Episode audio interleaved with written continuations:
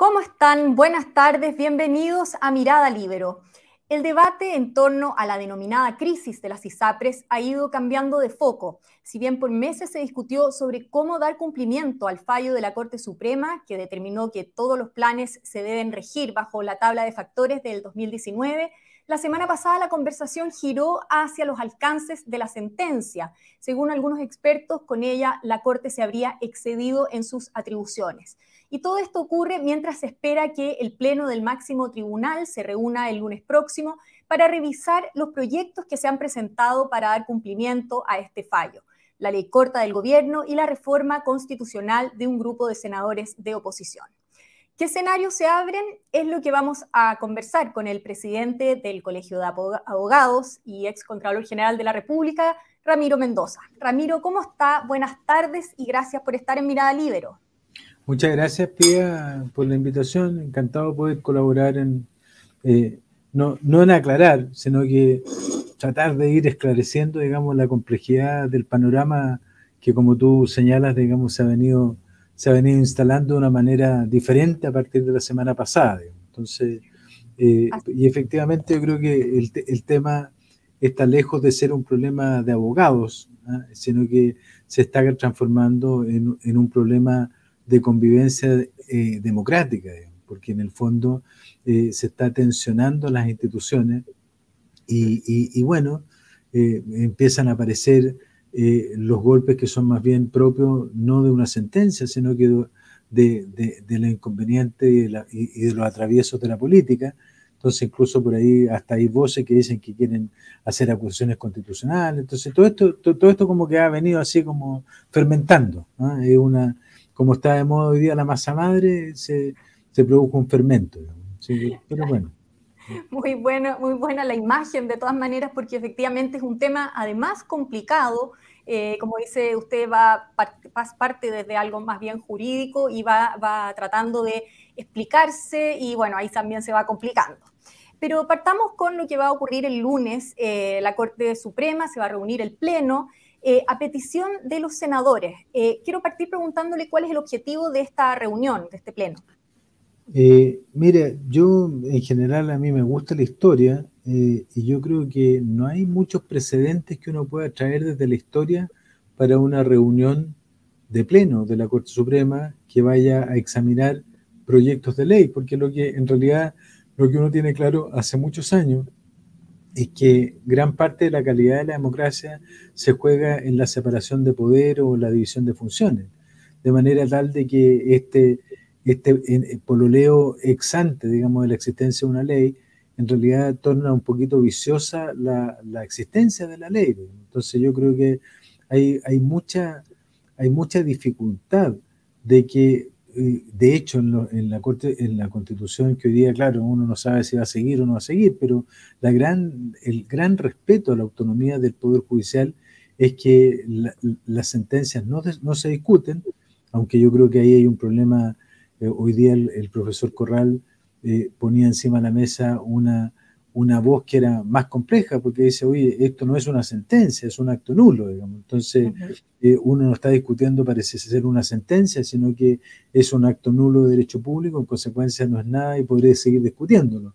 Pero a mí me parece que cualquier acto nulo requiere una declaración judicial, porque si no sería solventar y, y permitir una especie de autotutela, digamos, frente a las decisiones ya de la ley, no querer acatar la ley, ya de la sentencia, eh, no querer cumplir la sentencia. Entonces, yo creo que, que el, el, el, el, agua con que se está regando esta situación eh, para una, una, discusión como la que se pretende, pretende el día lunes, lejos de solucionar las cosas, yo creo que va a terminar por encender más las praderas. Yo creo que un acto de, cautela y de, cuidado mínimo de la Corte Suprema, yo creo que es eh, no empezar a pronunciarse ex ante. de hecho, la Corte Suprema, para que se pronuncie en materias que dicen relación con las eh, leyes que están en tramitación, eh, solo está invitada por la, por la Constitución cuando se refiere a materias que abordan competencias que son de las Cortes, digamos, de los tribunales de justicia. y esto se refiere a a, una materia que tiene que ver con, internacional, que tiene que ver con el régimen de seguro de, de, salud. Eh, ergo no, no, se refiere a, a, una materia que sea o que, o que es el centro de los tribunales, salvo que entendieron de que estas leyes están impidiendo el cumplimiento de una sentencia anterior, lo que es particularmente caro y gravoso para el ordenamiento jurídico porque sería dar una señal de que cualquier ley puede impedir el cumplimiento de una sentencia. Entonces, ahí yo creo que hay que tener mucho cuidado. Ramiro, eh, a ver, le, escucho de repente a ratos medio cortado, le voy a pedir si por favor se puede acercar el, micrófono de, los audífonos. Es que, eh, claro, los oyentes no saben que estuvimos como 10 minutos antes para tratar de que se me escuchara un poquito mejor, digamos que no. Pero bueno, ya. Ahí se le escucha perfecto. Así ahí sí, ya, perfecto. Gracias. Eh, bueno, pero en resumen, usted, usted, decía que, bueno, era un fallo, una situación histórica, pero qué eh, relevancia o qué eh, efectos puede tener eh, o alcances lo que, lo que determine la Corte Suprema en su pleno este lunes. ¿Tiene, ¿Tiene consecuencias? Es decir, tiene, ellos pueden decir, me, parece mejor el proyecto de ley del gobierno, me parece mejor lo que proponen los senadores y eso tiene consecuencias o a qué lleva este pronunciamiento? No, es que yo creo, yo creo que nunca podría decir algo como eso. O sea, si, o sea si, si uno tiene preocupación por el desbordamiento del orden jurídico, ya sea a veces por las declaraciones de los, de los actores políticos de gobierno, uno también tiene que tener mucho cuidado con el desbordamiento del orden jurídico por parte de los órganos estatales judiciales, digamos.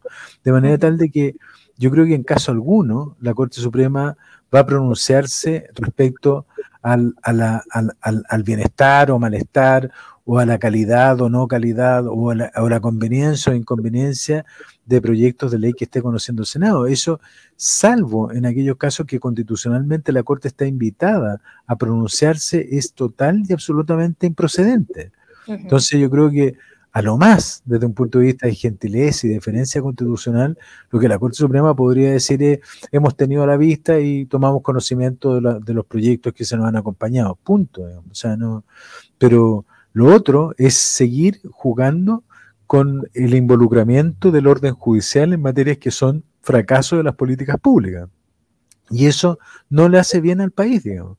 Entonces, como tampoco le hace bien al país poner a la, a la Corte Suprema o al fallo eh, en una condición de absoluta irrelevancia desde el punto de vista de la transgresión del ordenamiento jurídico, más de seis meses después de que el fallo se dictó, digamos. Entonces, porque si es tan aberrante el fallo, ¿por qué esa aberrancia nos hizo presente en el día uno, digamos? No solo por académicos, que está bien que lo, expresen así, sino que esencialmente por quienes son los dolientes de ese fallo, que son particularmente la ISAPRE. Es cierto que muchas de las críticas son reales. El hecho de que las sentencias en Chile no son una fuente de la obligación.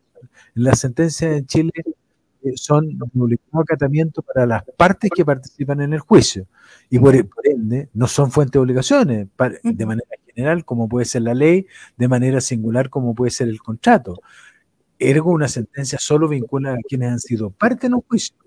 Pero no sé, tú, Pía, pero tú no sé si estabas como recurrente en estos recursos de protección pidiendo devoluciones de excedentes o, cuestionando las alzas. Yo no lo he estado, pero sin embargo, eh, tengo una sentencia que está disponiendo que me devuelvan plata que yo no quiero, que yo no he pedido de vuelta, digamos. Entonces, eso que, esto tiene esa paradoja, digamos, oye, esto, esto es como una ley. Por eso que mucha de la gente que hoy día sale y dice, oye, esto, pero ¿cómo una sentencia puede obligar a pagar algo de lo que. Hay solo una sentencia que puede obligar a pagar cosas colectivas que son en los juicios colectivos.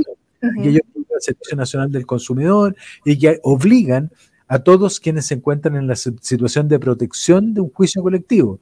Pero esto es una protección que es un recurso de protección constitucional, no es un juicio colectivo. No le estaban pidiendo a ISAPRE que les plata. Entonces, es muy extraño esa forma eh, y yo creo que efectivamente eso es lo que, es lo que está despertando toda la inquietud. Pero esa inquietud no puede significar que hoy a partir de ahora no cumplamos la sentencia, pasemos a llevar la sentencia. Uno podrá tener sus críticas respecto a la sentencia, pero la sentencia hasta el día de hoy hay que cumplirla. Y si esta es una, sentencia que exorbita porque se transformó en una sentencia que tiene efectos de ley, habrá que pedirle al órgano jurisdiccional que se dé cuenta de eso y quienes son inversionistas tendrán que ir a otros tribunales a los efectos de reclamar por actos de que exorbitaron, digamos, las reglas comunes del procedimiento chileno. Pero, pero bueno, yo creo que estamos, eh, estamos en, un momento eh, desde el punto de vista de, la intensidad del tema con un tema muy caliente. ¿ah? Entonces, que está quemando el mundo político, le está empezando a quemar al mundo judicial, nos está quemando también a nosotros los abogados, y como abogados también tenemos que tener y ser muy cautelosos lo que nosotros hagamos o digamos frente a esta sentencia. Por supuesto. Ahora, yo estoy muy de acuerdo con usted que por qué eh, en definitiva salta esto seis meses después. Eh, pero en lo concreto, ¿usted eh, está de acuerdo con el planteamiento de que se habría excedido en sus atribuciones la Corte Suprema? Sé, mira, es que esto forma parte de una cuestión mayor que yo creo que uno, uno si escribe un paper puede ocuparlo como un antecedente más del paper, que es, que esta cosa que se está dando, que se discutió incluso cuando estuvo la convención anterior, que, se está dando cuenta en algunos foros, digamos, eh, yo creo que bien eh, baladímente, pero se da cuenta con esta etiqueta de lenguaje que es el activismo judicial. ¿ah? Entonces, eh, entonces y, y, cuando los tribunales no decían nada, eh, era el pasivismo judicial, digamos. Entonces ahora eh, parece que hay, en Chile como, como el péndulo que, no, que, no, que nos está dando, digamos, cada proceso eleccionario, pasamos de un pasivismo judicial a un activismo judicial. Quiere decir que algo no está funcionando en el medio, y en el medio lo que no está funcionando es la calidad, oportunidad e intensidad de las leyes que tienen que hacer las convergencias, las mejoras en materia de políticas públicas. Yo, en lo general, creo que los jueces eh, se intervienen más allá de lo que les corresponde a través del recurso de protección. Pero en realidad yo tengo que estar encima de la decisión como para saber qué antecedentes tuvieron a la vista como para haber fallado del modo que lo hicieron. Creo que en términos generales los jueces tienen que tener un poquito más de cautela para los efectos de sacar o emitir o dictar sentencia con estos alcances tan generales, digamos, que a uno lo pierde frente a la identidad de las normas. Entonces uno no sabe si está frente a una norma que es sentencia o una norma que es ley, digamos. Me parece que los tribunales solo deben dictar normas que son sentencias, digamos. Entonces, por ahí va, van, mis resquemores, mis dudas, digamos, pero, pero entiendo que también eh, lo que estaba sucediendo desde el punto de vista de la política judicial, que es algo que nosotros no vemos, que no vemos con la misma intensidad en las políticas públicas, eh, la política judicial estaba centrando los recursos de protección en materia de ISAPRES en más de un millón de recursos. Digamos. Entonces, es una cuestión así que uno, eh, eh, en, el, en, esta marea, así, en este tsunami de recursos que tenían los tribunales, los tribunales también buscan o han buscado a través de esta forma de sentencia, que yo no estoy de acuerdo en cómo se ha hecho, pero lo han buscado, eh, terminar con este, con este tsunami de manera tal de que lo que se decida en esta causa o en estos grupos de causa tengan un efecto reflejo en todas las cortes de apelaciones del país, en todos los recursos de protección que se refieren a esta materia, de manera de ir terminando, digamos, con este conflicto. Pero esa sola pretensión da cuenta de que es una voluntad mucho más allá de la voluntad de una sentencia. O sea, cuando yo tengo esa voluntad de universalidad, de generalidad, de vinculación, que afecta a todos quienes están en la situación, me parece que se parece mucho más a una ley que a una sentencia. Y esa es la naturaleza crítica que se le hace a, dicho fallo. Claro. Ahora, usted ah, en un comienzo decía que eh, está bien, uno puede criticar el, fallo, eh, también se refería a la columna de hoy día del abogado Hernán Corral, que, en el fondo lo, calificaba como un fallo nulo en derecho. Eh, ¿Qué caminos puede tomar esta discusión sobre, a ver, los alcances del fallo? ¿Es posible que este fallo se modifique o se deje sin efecto a partir de esta discusión que ha comenzado?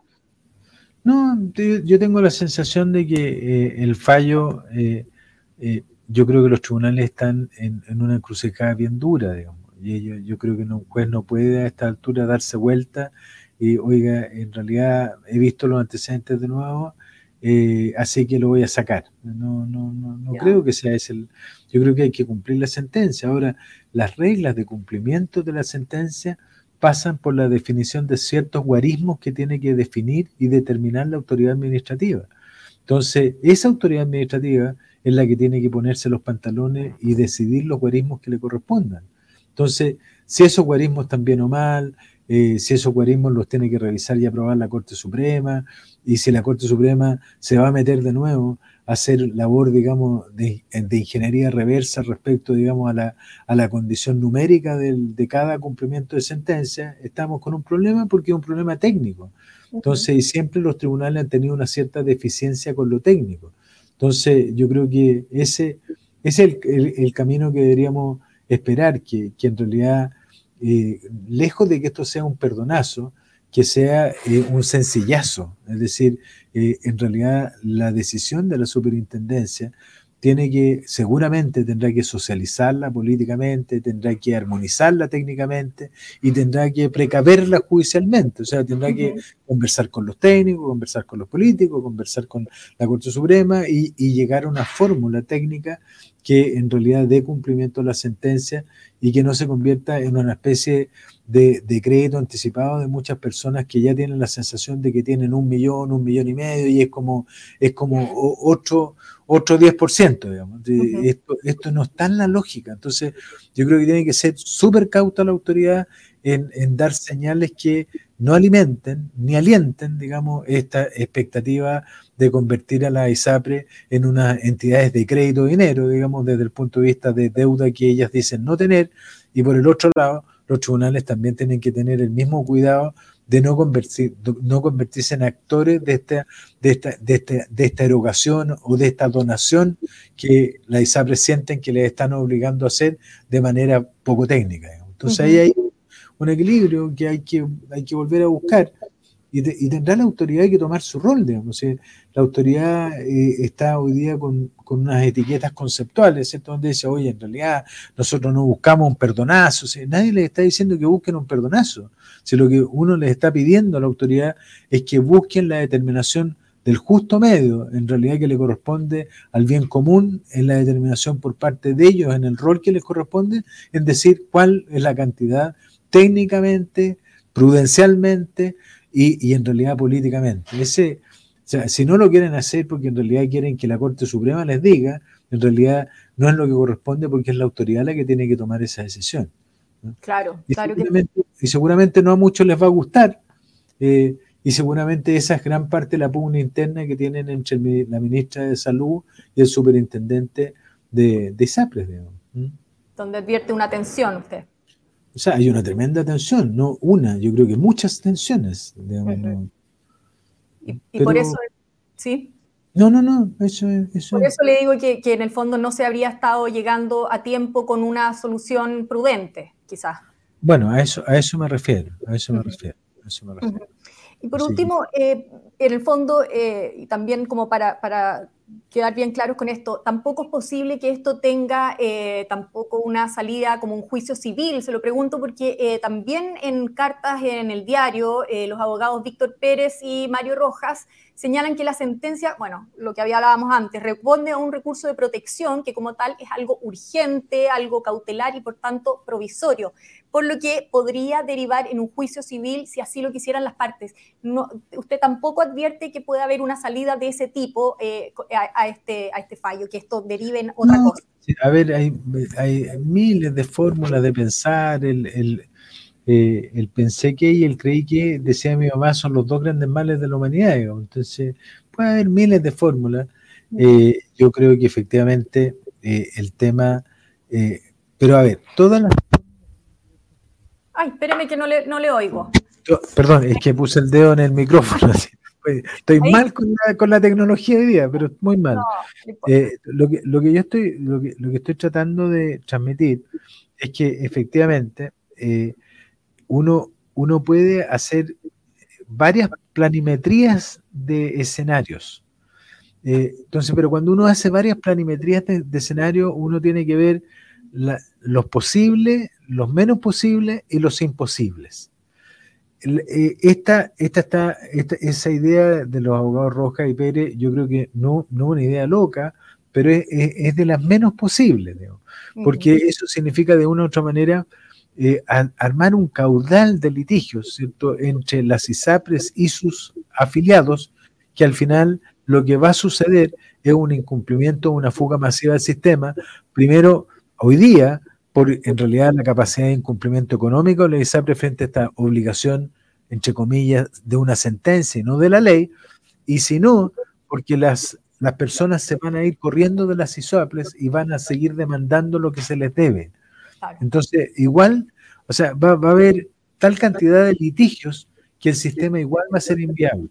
Entonces, lo que uno tiene que tratar de pensar es cuál es la fórmula de hacer de que este sistema se viabilice de manera racional. Que esto que, mira, había una columna de un, eh, de un eh, economista de la Universidad Católica, Claudio Zapelli, muy buena, cuando él decía, oye, si esto es un problema de contrato de seguros cientos de seguros. Aquí la gente busca una cuestión romántica de la salud, del 7%, de la cotización, de la solidaridad, no, de la subsidiariedad, y meten este, en este caldo toda esta cuestión. No, si esto es una cuestión de seguro. Y, lo que tenemos que hacer, tenemos un buen sistema de seguros de salud que hay que rescatar para que el sistema público no reviente, porque además muchos de los que se atienden en el sistema público también necesitan el sistema privado para, para las prestaciones. Claro. Eh, es, decir, es decir, toda esta masa de dinero que mueven las compañías de seguro en materia de salud y que dicen relación con la sostenibilidad del sistema privado de salud, donde no solo están las ISAPRES, sino que están las clínicas, si se caen las ISAPRES se van a arrastrar a las clínicas. el sistema público no es capaz de financiar a las clínicas, que tienen la mayor red de prestaciones de exámenes en el sistema público de salud, más del 70%. En consecuencia, no es que, oye, no, que caigan las ISAPRES, no, no, esta es una cuestión sistémica. Aquí hay que hacer una, regla de higiene para que el sistema funcione mejor, sin duda. Hay que hacer una, regla de higiene para que el sistema tenga transparencia mejor calidad, sin duda. Aquí hay que hacer una higiene para que la gente tenga mejor confianza en el sistema, sin duda. Pero eso no significa que tengamos que sacar el sistema. Si sacamos el sistema, se cae todo el sistema. Si sacamos a la ISAPRES del sistema. Son tan medular que va a votar el sistema. Y vamos a quedarnos con un sistema de salud, sin duda. Eh, en realidad, todo esto que el gobierno exige como grandes, exhibe como grandes logros que ha podido en realidad disminuir los tiempos de la lista, de la lista del GES, que ha, que ha podido, toda esa cuestión se va a venir al suelo. Entonces, por eso que no hay, eh, esto no es, no es como, una cuestión ideológica, oye, peguemos, si da lo mismo. ¿ah? Eh, oye, si la ISAPRE a la AFP da lo mismo. No, no, la FP le pegamos y hoy día tenemos unas tasas de, interés altísimas, le pegamos tanto a, la AFP que hoy día en realidad tenemos un, IPC que, está disparado, tenemos, le pegamos a la, AFP y hoy día tenemos un sistema financiero que está francamente debilitado. Los grandes proyectos, por ejemplo, un AVO, esta cuestión que atraviesa Santiago, toda esta cuestión fantástica, no lo, habríamos, no lo podríamos construir hoy día porque no están los recursos financieros. Entonces, eh, eh, esta es una cuestión que, tiene, que tiene consecuencias. La, gente tiene la sensación de que aquí no hay consecuencias. Aquí hay consecuencias. Claro. Y, tenemos que darnos cuenta de que somos todos parte del problema, pero también somos todos parte de la solución. O sea, en realidad nosotros debiésemos hacer una campaña para decir, oye, yo no quiero mi plata de vuelta. O sea, ¿sabes qué? Quédate con tu plata. No sé, yo no quiero mi plata de vuelta. Entonces, eh, eh, y, no hemos podido avanzar en la cordura en esto. Pues, Entonces, y eso me tiene muy, muy complicado. Por supuesto, y bueno, muchas gracias Ramiro porque efectivamente eh, nos aclara muchas cosas, muchas, muchas cosas de los alcances que pueden tener las definiciones y todo, así que vamos a estar muy atentos y le agradezco mucho eh, su entrevista por, eh, por, lo mismo, porque nos ayuda también a tener algo eh, con una mirada más clara para el futuro. Encantado, Pi. te prometo que para la próxima voy a estar con la tecnología full, así, con un micrófono, con sonido capturado, una cosa increíble. Dicho, no voy a hablar y va a salir el habla, digamos. Le vamos a mandar un micrófono de regalo, entonces. que estén muy bien. Muy bien, muchas gracias. Yo me, despido también agradeciendo, por supuesto, su sintonía, en particular a los miembros de la Red Libero que hacen posible este programa. Nos volvemos a encontrar pronto con más Mirada Libero. El Libero, la realidad como no la habías visto. Haz que estos contenidos lleguen más lejos haciéndote miembro de la red Libero.